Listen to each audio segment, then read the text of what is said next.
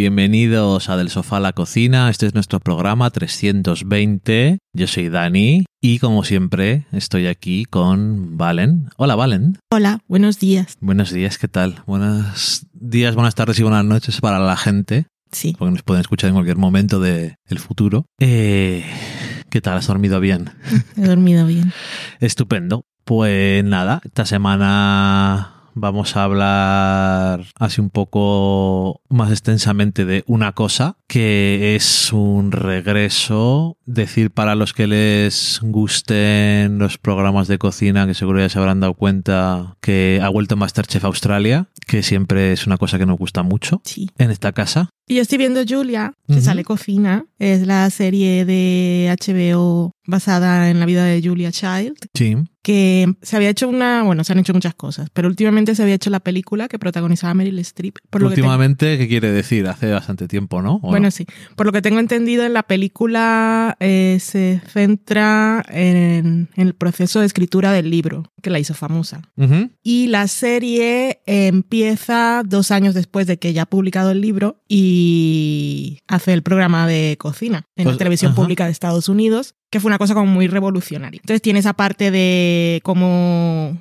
cómo se las ingenian en- durante la producción del programa para para grabar las cosas, primeros planos, se ponen un espejo en el techo y cosas así, que está curioso. Y nada, lo quería comentar solo porque en el sexto episodio em, está su esposo y su editora, se quedan en casa intentando conseguir unas recetas, conseguir hacer correctamente unas recetas de pan para su siguiente libro porque ella tiene mucho lío con el programa. Y me recordó mucho cuando hacíamos el- los libros nosotros, de, del sofá a la cocina y el de Frank, porque era el mismo proceso.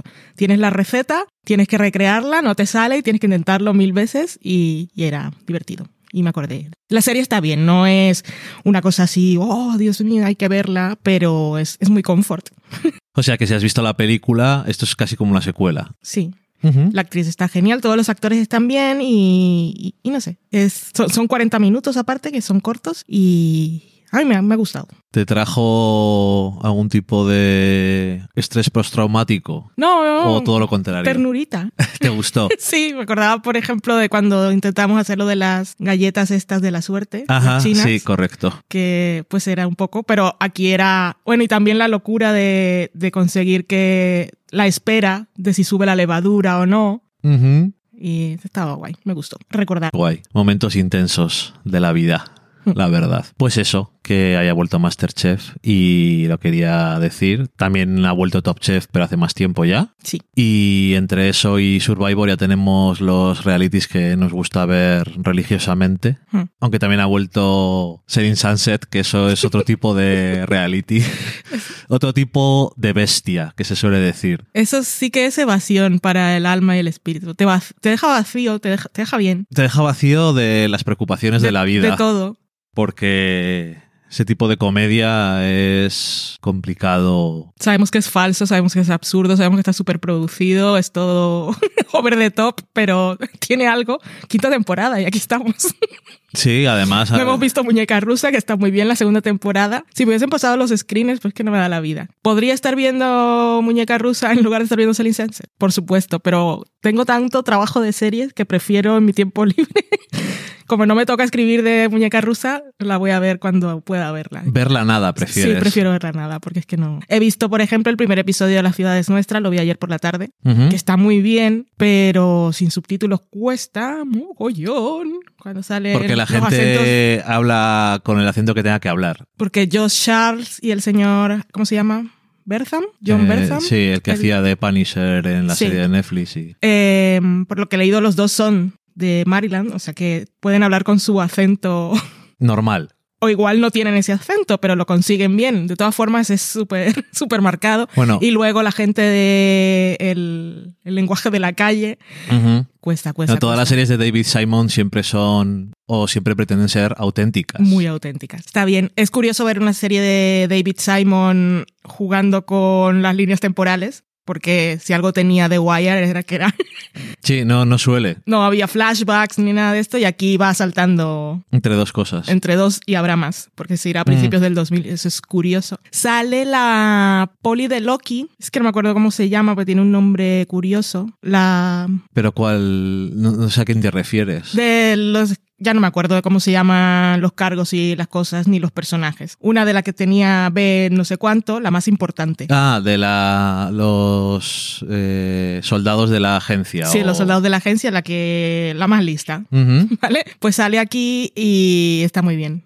Me encanta verla, o sea, cuando ella sale, para mí es el mejor momento de también Oh, tiene que ver con que no está con ella está investigando la brutalidad policial y no haciéndola, porque ver a Josh Charles me cuesta, ¿eh? Que, Además es el peor de todos. que esta serie tenía pinta de ser. Es una temática bastante incómoda, probablemente necesario también Sí. hablar sobre ello, pero. Hace falta un poquito de contexto. Bueno, igual a mí. No hace falta realmente. Porque como está jugando con las líneas, sobre todo el personaje de. que no me acuerdo ni cómo se llama en la serie, pero digamos la. la. la ¿Cómo has dicho? ¿Agente? Sí, Loki? la- bueno, La sí. agente lista de Loki em, se encarga un poco de hacer las preguntas y ponernos un poco en situación de qué es lo que está pasando. Porque esto es, lo que están investigando en la serie es una unidad de estas especiales que se formaron para am, controlar crimen, eh, armas y drogas. Como si fuera de S.H.I.E.L.D., pero realista. Es de Shield, es de Shield, eh, pero realista, sí. Y eh, también un asesinato de un, de un joven negro que ocurrió durante custodia policial que fue muy famoso en 2015. Entonces, y esta unidad policial estaba ahí, pero esta unidad policial está desde 2000. Pero con la llegada de Trump, que nos van metiendo si va a ganar Trump o no, eh, la cosa se intensificó. Entonces ellos eran muy efectivos a la hora de... mm, coger aliños de droga y... Aliños, ¿eh? Ali- sí. Aliños de droga. alijos de droga.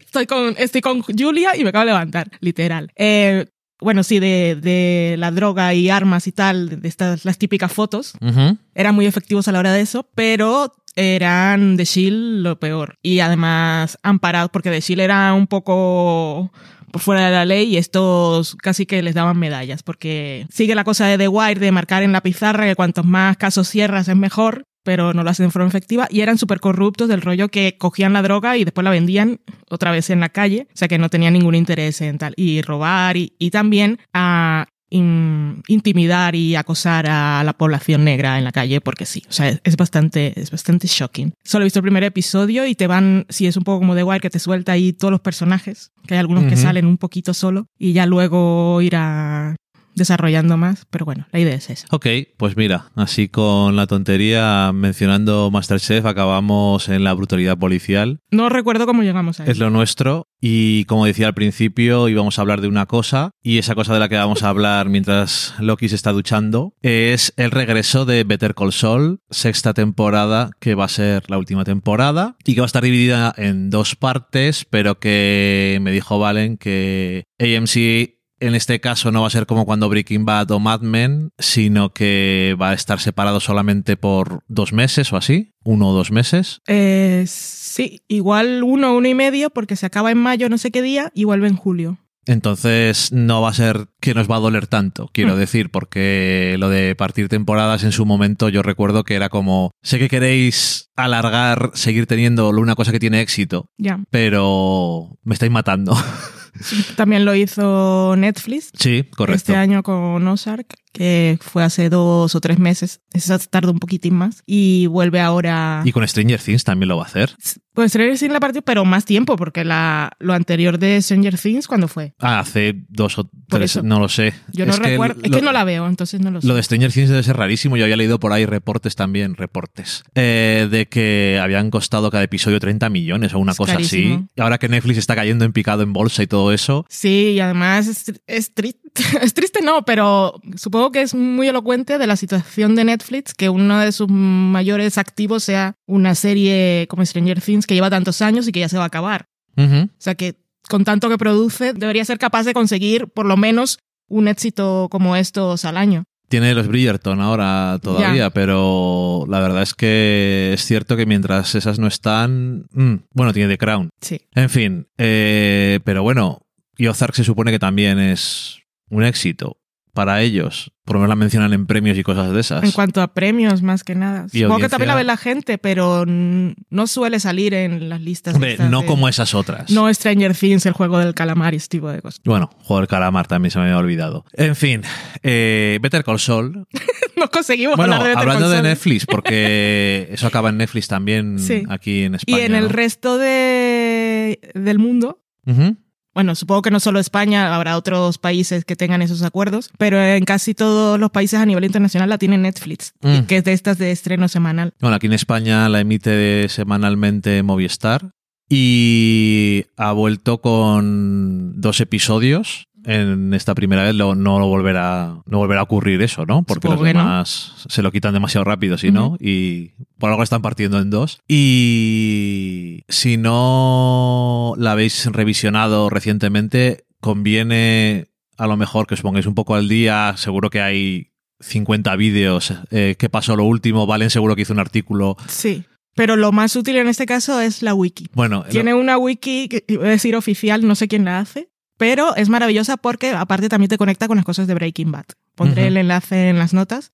O sea, es fantástico. Cuando quieres buscar un nombre, porque a veces salta un nombre y dices esto me suena, o según la intención de que me están diciendo las cosas, esto, esto tiene algún significado y ha aparecido. Y ahí lo buscas y está todo. Entonces en los episodios están ya las, los resúmenes completísimos el recap de lo que pasa en cada episodio y al final está la parte trivia que te dice todas las cosas que han aparecido, todas las curiosidades y lo que tiene conexión con Breaking Bad y tal. es una de Wikia. Eh, te lo digo inmediatamente porque la tengo aquí abierta por si acaso la necesitábamos. No, se llama breakingbadfandom.com. Bueno, pues fandom. Esa tampoco es oficial. Pero. Bueno, pero es oficial para mí, de la gente que la hace, es muy... Bueno, es gente que le gusta mucho. Y aquí. Un agradecimiento a vosotros que no sé quiénes son. Y también está en español. La parte en español no sé si es tan completa, porque a veces traducen resúmenes. Pero en inglés es una Biblia real. Bueno, en cualquier caso, sea como sea, refrescar un poco la memoria, porque hace mucho tiempo que no vemos Better Call Saul, que pasará lo mismo con una serie que hablaremos en el próximo programa, que es Barry, Yep. y que va a volver ahora. Vuelve ya esta semana, sí. y hace tres años, o casi, que no vuelve. Tres años, mayo de 2019. Entonces, eh, todos tenemos muchas cosas en la cabeza y es imposible. No se puede. Así que eso, refrescaros la memoria. Sobre todo también lo digo por Better Call Saul, porque a la gente que hace esta serie y Breaking Bad no les gusta explicarte las cosas tampoco. Me encanta, ¿eh? Porque te exige, pero no es del rollo mm, primer, de que tienes que estar haciendo cuenta de los viajes en el tiempo. Sino que, no sé tanto si te exige, sino que te... Me exige tu atención. Sí, sí, te exige, exige tu atención, obviamente. Bueno, si no la quieres dar, este no es tu tipo de serie, obviamente. Lo- pero lo que quería decir realmente es que como que nos reacostumbra a tener paciencia. O sea, no, no puedes estar viendo esto y decir, ¿qué está pasando? Porque siempre están pasando cosas, las cosas ocurren, todo el procedimiento, nadie te ha dicho qué es lo que están haciendo ni por qué. Porque ni, ni quién a veces. ni quién, y entonces tienes que esperar que toda esa secuencia acabe. Igual al final de ese momento sabes qué es lo que está pasando, o tienes que esperar más adelante que tenga el payback en- durante el episodio o durante la temporada. Sí. Y es maravilloso porque se toman su tiempo. Y tampoco te puedes dormir porque hay muchas No, es imposible. escenas en las que nadie te está explicando las cosas O ni hablando. o ni hablando. Huh. Eh, bueno, pues eso, eso siempre, siempre ha sido así. Y lo que dices tú, procedimiento y cómo se hacen las cosas. La sexta temporada empieza ya directamente con una de esas montajes que les gustan tanto de cómo se hace algo. También el segundo episodio hay otro. Es que le gustan tanto. Lo del Y a mí también. Y oye, si no lo habéis visto estos dos primeros episodios, no vamos a entrar en super profundidad porque sería un programa muy largo, porque en Better Call Saul hay siempre mucho que analizar y a lo mejor no nos acordamos tampoco de todo. Pero por si acaso decimos alguna cosa que es mejor no saber si no lo has visto, pues nos vemos la semana que viene. Eso. Si no seguís Better Call Saul, ya lo hemos dicho alguna vez cuando no, cuando la vimos, porque nosotros no la empezamos a ver en su estreno. La recuperamos en algún momento después, pondremos el enlace por aquí y nos enamoró. Así Ujú. que es muy recomendable. Pues eso, que ya directamente eh, empieza con el montaje de cómo están, mm, voy a decir, deshaciendo. Están llevándose las cosas de esta mansión del futuro de la serie. Sí. No sabemos qué parte del futuro es, ¿no? Exactamente. No, yo entiendo que es justo antes de que empiece Breaking Bad. Porque, Porque ya eh, es Sol que- ha acabado en el strip mall este... Sí, a Sol nunca lo vimos en su casa, pero sería muy raro que tuviera esa oficina y luego se No. fuera a vivir ahí. O sea, esto es porque claramente fue, ha tenido algún triunfo y después la caída. Mm. Y están deshaciendo eso, toda, toda la casa, todas esas paredes y habitaciones ostentosas y está todo lleno de easter eggs por todos los lados Easter eggs pasados y futuros. y futuros. Eh, la caja en la que tiran las cosas que no valen para nada, entre comillas. Eh, bueno, todo. Yo y el vi por final- ahí bolas de bingo, cosa que pu- tampoco no lo he vuelto a ver y no lo he visto haciendo pausa, no Plano lo estaba plano. ocurriendo. Pero vi las bolas de bingo y luego en lo que te ponen la atención, que es el tapón de la botella de El tequila. tapón, que ya decían otra cosa que os recomendamos y tampoco lo habéis hecho nunca. Hay un podcast Mm, sobre los episodios que hacen uno de los editores y siempre están eh, el creador y, Peter Gold y Vince Gilligan. y Vince Gilligan y luego siempre Y hay un montón de gente. o tal. La, la editora de las temporadas de antes, que ahora ya no trabaja con ellos, pero Está en Obi-Wan Kenobi. está en Disney porque la última vez, en la anterior temporada, estaba haciendo otra cosa de Star Wars Sí. o algo de Marvel. Y no podía decir dónde estaba, Sí, ni haciendo qué. se ríen de un poco de ella, pero bueno. Eh, que el- es súper fan. Entonces Sí. está claro, e- es, nos representa totalmente, porque yo vi esto y entonces no sé si debería saberlo o no, y lo que pensé fue esto y es genial. Kelly, mm, ¿qué iba a decir? Sí, esto es como porque eh, hablamos mucho de la maravilla técnica que es Euforia, que lo es, pero ojalá nos dieran un making of o unas charlitas de estas, porque hacen tantas virguerías que que ni siquiera somos conscientes, todos esos flashes que nos muestran a veces en algún vídeo digo, hostia, esto lo hicieron manual, Práctico, sí. pero no, no eres consciente realmente. Eh, creo que Better Call Saul es la a un nivel distinto y con intenciones distintas, artísticas también, es la otra serie que, que destaca en ese sentido, de currarse tanto, sí, de poner tanto énfasis en el lenguaje visual. Sí. Literalmente. Porque Severance tiene una fotografía muy chula, pero no es lo mismo. O sea, aquí te construyen, o sea, cada secuencia de esas es un trabajo que no, puedes imaginar to- todo lo que requiere. Y tenemos la ventaja de tener estos, estos podcasts en los que también Se recrean explicando cositas técnicas, como cuando te dicen que lo de las corbatas no es Photoshop, voy a decir Photoshop, pero sí, ya te entendemos todos. eh, no es no es de efectos visuales, no es que cambian el color y ya está, o sea, realmente eran corbatas en blanco y negro y después iban tirando corbatas en color y dices, ¿qué necesidad hay?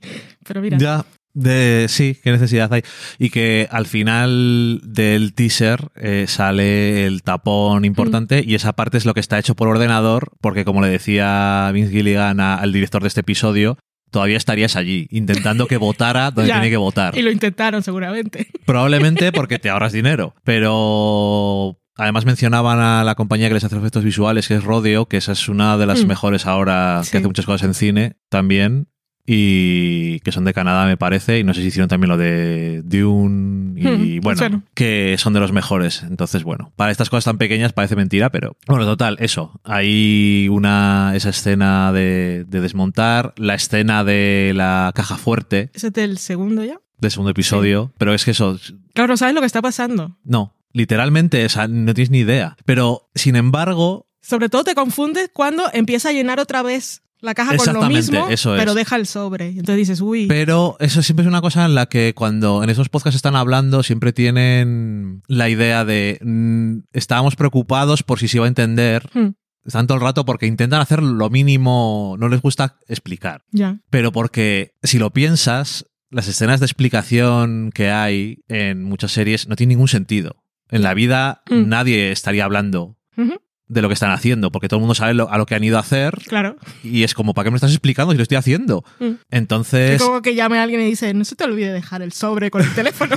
sí, yo qué sé, cosas de ese tipo, ¿no? Que parece una tontería. Entonces decía que era que quedara claro qué es lo que estaba pasando y no hace falta tampoco que lo entiendas del todo hasta que después sí. la escena de después, como decías tú antes, te enteras de lo que ha pasado, pero también ves los detalles como que Mike dice, me voy a guardar el carnet del padre. Mm. Hago lo que me dice Gas, pero siempre hay una cosa a la que no llega. Dice, yo por ahí no paso ya. No sé si eso lo hablaron en el podcast, no sé si se ha hablado por ahí, porque, o sea, igual si dijeron Mike tiene como un, Sí, un punto débil con, o sea, un instinto protector con Nacho. sí. Que supongo que esto le viene porque todo el origen de las cosas de Mike es por que mataron a su hijo. Sí. Entonces supongo que tiene algo de eso. Pero es que en Breaking Bad también lo tenía con Jesse, ¿no? Sí, de alguna forma sí. Entonces, eso que dice, mira, ya mm, Nacho está perdido de alguna forma porque no puedo, no se me ocurre una cosa diferente que hacer, que pueda vender sin que parezca que estoy intentando salvarle el culo y que no soy eh, fiel a quien tengo que serlo, leal a quien tengo que serlo, fiel. Entonces dice, bueno, que salvar al padre es como decirlo de, de alguna forma es hacer algo Mm. por él y, y eso que la verdad es que está genial Eh, ahora que es que hemos entrado en el podcast es que me Y hacía también acordar- le sirve para si, si en algún momento Nacho se enfrenta a él. también tengo eso tiene una, una carta Y él le dice, no, yo hice, sí, hombre, claro. tengo unas en la manga que mm, es que me estoy acordando ahora que lo del podcast y el que explicaba también Vince Gilligan es el director del segundo episodio Sí, cuéntalo, que eso está guay. Y estaba explicando, bueno, ya habéis visto el episodio porque estáis aquí, eh, cuando Nacho está todo paranoico, con razón, en su motel y están intentando que se den se dé cuenta de que hay alguien enfrente. Primero es porque ve que cae una gota del aire acondicionado enfrente, lo que quiere decir que está encendido cuando es un edificio que se supone que está vacío. Y eh, si os dais cuenta, sale en un agujerito y sale un movimiento como que hay alguien que ha mirado a ver qué está haciendo. Y debieron, por lo que dicen, grabaron 200 veces desde la ventana para que se viera lo que se tenía que ver poco, pero algo. Y que mandó a alguien, le estaba en la cámara, o sea, en el monitor mirando a ver, y mandó a uno, no sé si era un pie o lo que fuera, y a moverse al otro lado para que, dijo, bueno, pues ahora voy yo. Y fue él con el monitor también, y lo hacía, y lo tuvieron que repetir otras 100 veces porque es que no salía lo que tenía que salir. Eso es un segundo. Es nada. Y lo mismo el tiroteo que hay después que decían, esto es una cosa que no dura nada en pantalla y que es muy excitante para la gente y divertido, pero nosotros estuvimos tres días y es tedioso y horrible porque tienes que grabar todo desde 14 sitios, repetir, cambiar los cristales porque se han roto, todo el rato repetir las cosas. Es lo que la magia esa del cine que yo siempre lo digo, que fue una experiencia muy concreta y de un día nada más, pero cuando fui el extra en una película, en esta que grabó Milos Forman, en, que grabó un trozo en Salamanca, y yo y mi hermano también éramos extras. Y lo que grabaron allí estuvimos un día, y yo no sé si durará cinco minutos, no creo que llegue. Igual en cinco minutos, claro. Igual ni eso. Y era y repetir y repetir todo el rato y todo el rato y, y te das cuenta de la parte esa tediosa que tiene, pero que al mismo tiempo la gente que está trabajando en eso te tiene que gustar. Como la mayoría de las cosas, es que si no te gusta es bastante pesadilla estar Mm. allí repitiendo las cosas cont- continuamente. En fin. Para Bueno, todos. Better Call Saul, que ha vuelto y está, está genial. El primer episodio me encantó, el segundo también. No me ha parecido mucha sorpresa. Toda la parte de, eh, de México me pareció también muy grande, porque cuando está intentando Lalo que, bueno, nadie sabe que está vivo. Y entonces dice aquí hay que hacer algo. Y toda la escena que tiene con esos dos. Eso, eso es lo que yo quería contar. Es que es, porque hay muchos planes a largo plazo en Breaking Bad, pero un plan tan a largo plazo como este de Lalo, que había estado trabajándose a esta familia por si en algún momento necesitaba un doble para fingir su muerte, porque esa era la idea, le estaba pagando el dentista. Y lo que estaba haciendo su dentista era cambiar, hacerle lo, lo que fuera necesario para que si en algún momento necesitaba una prueba de estas dentales, dijeran, este cadáver es Lalo Salamanca. Pero mientras tanto, él estaba, como toda la gente con la que sale por ahí lo quiere y él los cuida a su manera mientras lo pueda cuidar. Sí, que no, nadie allí realmente vive mal. Ya, y entonces la mujer esta lo recibe, ay señor, no sé qué, desayuno, el café, y se está tomando el café, y llega el otro, gracias por lo del dentista, y no sé qué, y le dice la mujer, afeítate, y él, déjate el bigote que te queda muy bien. Y tú, ok, hasta que de repente hace lo de la tijera y después no ves cuando... No es, no es violenta, Breaking Bad. Te deja toda la violencia, suele dejarla fuera de plano. Better Call Saul. Eso, perdón. Breaking Bad sí lo era. eh, Better Call Saul, en este caso, porque después lo, el montón de gente que mata, eh, Lalo, también está, está la cámara dentro de, de la furgoneta y eh, se oyen solo los disparos. Pero bueno, eso. Que, que eso es un... Hay que estar equipado de una manera cuando te dedicas al crimen eh, a ese nivel para pensar en esas cosas y posibles salidas, pero... A ese nivel. Ya, pero que es eso. que empieza y no sabes realmente igual, ha llegado donde está familia y el hombre quiere comer. que no sabes lo que está pasando. Y realmente lo de- cuan- hasta que no coge la tijera y dices, mira, ¿qué va a pasar? Y lo ves al otro en el espejo y dices, ok. Pero O sea, hasta, vas ahí, está pasando algo, no sabes qué, es maravilloso. hasta que no le veo al otro en el espejo yo, Claro. aunque le vea deshaciendo las tijeras, No, yo le veo deshaciendo las tijeras y no sé qué es lo que quiere hacer. Es un momento de... Porque antes no estaba tensa. Dije, ok, ha llegado aquí, no sé qué está pasando. Después coge la tijera y digo, ¿quién va a matar a la mujer? ¿Qué está pasando? Y después cuando ves lo del espejo, el otro se levanta y dices, ok, dentista, ahí se conecta todo. Sí, pero una vez más, Sandy dice, gracias por lo del dentista. No, en ese momento nada. No, digo que no te están diciendo No. las cosas, tú lo pones en tu mente. Que decías tú que hay que estar equipado de una forma cuando estás en el crimen a este nivel y también cuando estás haciendo guiones a este nivel. Bueno, por supuesto. En la sala de guionistas aquí tiene, o sea, piensa mucho y como siempre les ha gustado hacerse a sí mismos la vida complicada, Sí. que es una cosa de la que hablaban desde los momentos de Breaking Bad, Vince Gilligan siempre decía que escribían hasta donde tenía que llegar la historia y Claro. si se habían puesto en un punto que era muy complicado, lo que hacían era intentar salir después. Hmm. Y como los personajes lo tenían muy difícil o imposible para salir, ellos también, y por eso salían con buenas cosas porque se ponían allí a trabajarlo, porque ¿cómo salimos de esta? Y al final salen resultados súper guays. Eh, lo mismo, la escena cuando se va, va a cruzar la frontera Hmm. y de repente dice, he cambiado de opinión. Y dices, ¿por qué cambio de opinión? Pero se ha acordado de que está Nacho en México y si le consigue tiene prueba. Yo, yo, no, yo no sabía que era... Sé que va a buscar pruebas, pero no sé cuáles son las pruebas. Claro, había estado con él en su casa, habían estado tomándose algo, él era el que había el que había ido y después fueron los asesinos por la noche. Y también es súper guay cuando va eh, Gas a ver al, al tío loco y le pone esa sonrisa creepy cuando le da la mano y dice, oh no. Aquí está pasando algo malo, está vivo el otro.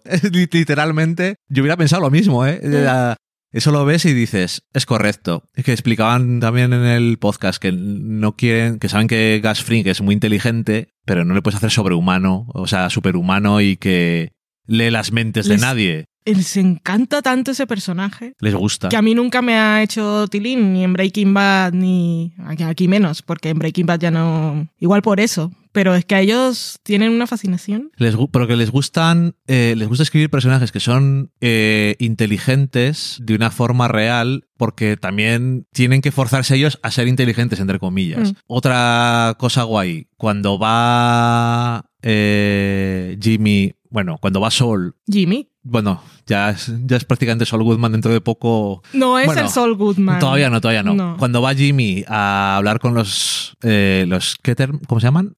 Ma- Eh, ¿Qué eh, no tal, me acuerdo. Ve, sigue hablando, que lo miro, que tengo la wiki. Bueno, eh, toda la escena en la que está hablando con ellos en su nuevo negocio y hasta que se va y dices, si está fracasando en lo que está haciendo y se va con una sonrisa, entonces tienes que pensar cómo consigues que este personaje sea tan bueno en timar a la gente porque ni siquiera se dan cuenta de que les están timando. De hecho, parece que ha fracasado en timarles y eso quiere decir realmente que les ha timado. Y, y está genial cómo crees que realmente ha fracasado en lo que iba a hacer, luego ha vuelto a fracasar otra vez y de repente cuando se acaba la escena se va sonriendo y es como, he hecho lo que quería. Y luego te das cuenta de por qué, pero... Kettlemans. Los Ketterman, vale. Pues eso, que está, está guay porque dices, ah, no, que no está, que no está fracasando, que lo está haciendo lo que quería Sí. realmente. Eh, la verdad es que eh, da gusto ver esta serie porque, no sé, todo eh, es una mezcla de la precisión, de la planificación visual y del diálogo y de todo, pero al mismo tiempo la sensación de que hay cosas un poco más sueltas, como cuando está Jimmy diciendo que es judío y que tal, que parece que es como que han- le han dicho al actor que puede eh, enloquecer un poco más, ¿no? Mm. Porque es también esa parte de, de Jimmy que es muy de showman, Sí. que también es muy de la parte de Saul Goodman, de ser un, un showman y ser muy exagerado y todo eso. Mm. Eso no sé, que son todo muy, muy detalles y que yo ni me acordaba de que Lalo era un personaje que mencionaban en Breaking Bad de pasada Claro, ¿cómo te vas a acordar? y que Peter Gould dijo que sí que hay que meterlo en Better Call Saul y decía a Miss Gillian, ¿para qué? no hace falta. ¿Para qué? Joder, si de, de la parte de toda esa trama que no son Jimmy y Kim, eh, a mí me interesa. Mike siempre me ha caído bien. Siempre he tenido. Mike, siempre que sale una escena, eh, este hombre tiene, tiene un algo. O sea, no me extraña que le hayan Sí. vuelto a traer porque tiene un carisma y una forma de estar en las escenas, Y esa tranquilidad que le trae a las cosas, esa seguridad. Sí, y cuando está con la nieta también, o sea, me encanta Mike. Bueno, y la, dulzura con la nieta, pero también la seguridad cuando está en cualquier otra situación de que no le ves ponerse nervioso Mm. y también te atrae un personaje que sabe lo que está haciendo. Y Nacho también me cae bien, supongo por su vínculo con Mike. Supongo Ujú. que verlo a través de los ojos de Mike es lo que tal. El personaje como tal funciona guay. Y, pero es que Lalo, de los villanos listos y locos, o sea, lo que es- supongo que sería para mí el gas de, de Vince Gilligan. Que él lo ve muy inteligente y no sé qué. Yo veo a Lalo, no como algo que admiro, pero supongo es parte del actor también. Es que a mí el Sí. actor, el actor que hace de Gas, yo sé que gana muchos premios por hacer siempre de- del mismo señor, pero a mí no, no me gusta. A mí lo que no me gusta es que después de tanto tiempo no sea capaz de hablar castellano, pero Además, bueno. eh, El otro tiene carisma. Sí, y, y habla castellano perfectamente. O sea, tiene muy buen acento, pero es que al pobre hombre que hace de Gas Fring, Joder, pero un coach que no digo que, tampoco habla tanto, que- ¿sabes? que- que cuando habla parece que le han dado las cosas en fonética. Tiene que dar tiene que decir cuatro cosas. Tiene que decir cuatro El cosas. problema también, supongo, es no tener a alguien que hable español cuando ruedan esas escenas con él. Eso o que no hayan cogido a alguien que sepa hablar directamente. Por eso, alguien que hable español, por lo menos que lo acompañe. Si no, que, digo que si no haya- acompañe, sino que hubieran cogido a alguien para interpretarle. Bueno, eso es tarde porque eso fue Breaking Fue Bad. muy tarde, ya digo. En su, digo en su momento, yo lo No, recuerdo. No, pero. Pero alguien- sí, supongo que y sí. Ya está, con eso lo soluciona. En fin, pues es que no sé eh, si hay que comentar alguna cosa más. La escena cuando Kim dice, bueno, voy a sacar el palo ya, se acabó la zanahoria, también está muy bien. La frialdad esa que tiene para... Ay, Kim, ay, Kim, el sin vivir. Tú, Valen, tienes que decirlo. Es, es el- la cosa Para mí es eso. que queda de Better Call Saul. ¿Qué mierdas ha pasado con Kim? ¿Dónde está Kim?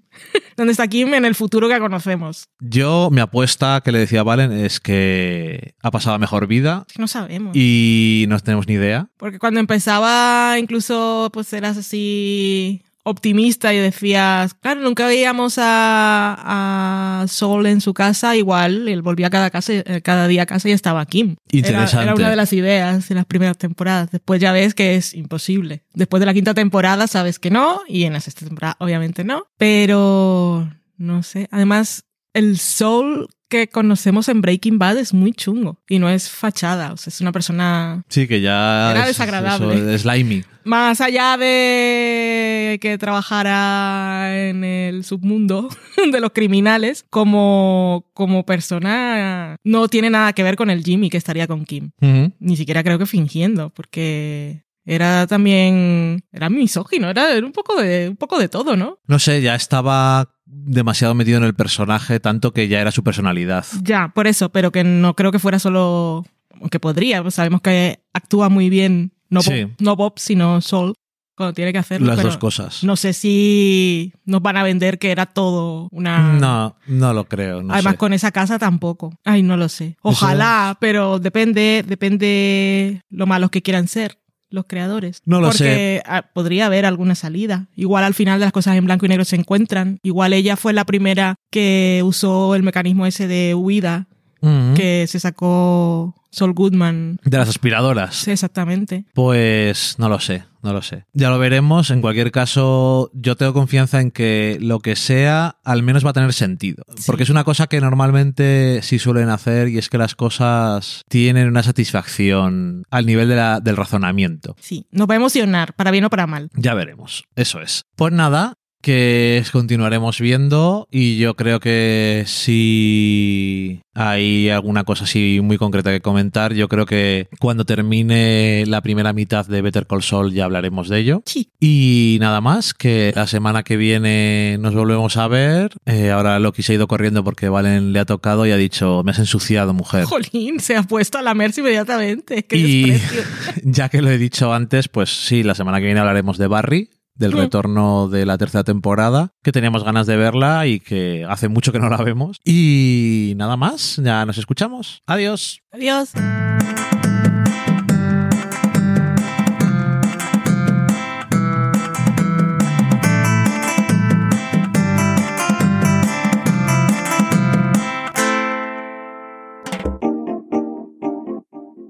Acabáis de saborear un programa del podcast Del sofá a la cocina. Para prepararlo hemos usado los siguientes ingredientes. Un Dani, una Valen y una licencia Creative Commons, reconocimiento no comercial compartir igual. Cuando tenemos los ingredientes, los picamos muy finos, los dejamos pochando en una sartén y cuando estén caramelizados, los mezclamos con la licencia Creative Commons, que, cuidado, no admite uso comercial de la obra original ni derivadas, que se tienen que distribuir con la misma licencia que la original, siempre citando a los creadores. Después de 10 minutos, condimentamos la mezcla con iTunes, iBooks, Twitter y un poco de Facebook. Si no encontráis las adecuadas en el mercado, buscad el nombre del blog. A continuación, introducimos en el horno y, después de 30 minutos, lo servimos aderezado con música distribuida con licencia Creative Commons a través de Jamendo. Al final del post correspondiente vienen especificadas concretamente. Si tenéis alguna duda con respecto a la receta o a cualquier otra cosa, podéis preguntarnos a través del correo electrónico del sofá a la cocina gmail.com. Buen apetito.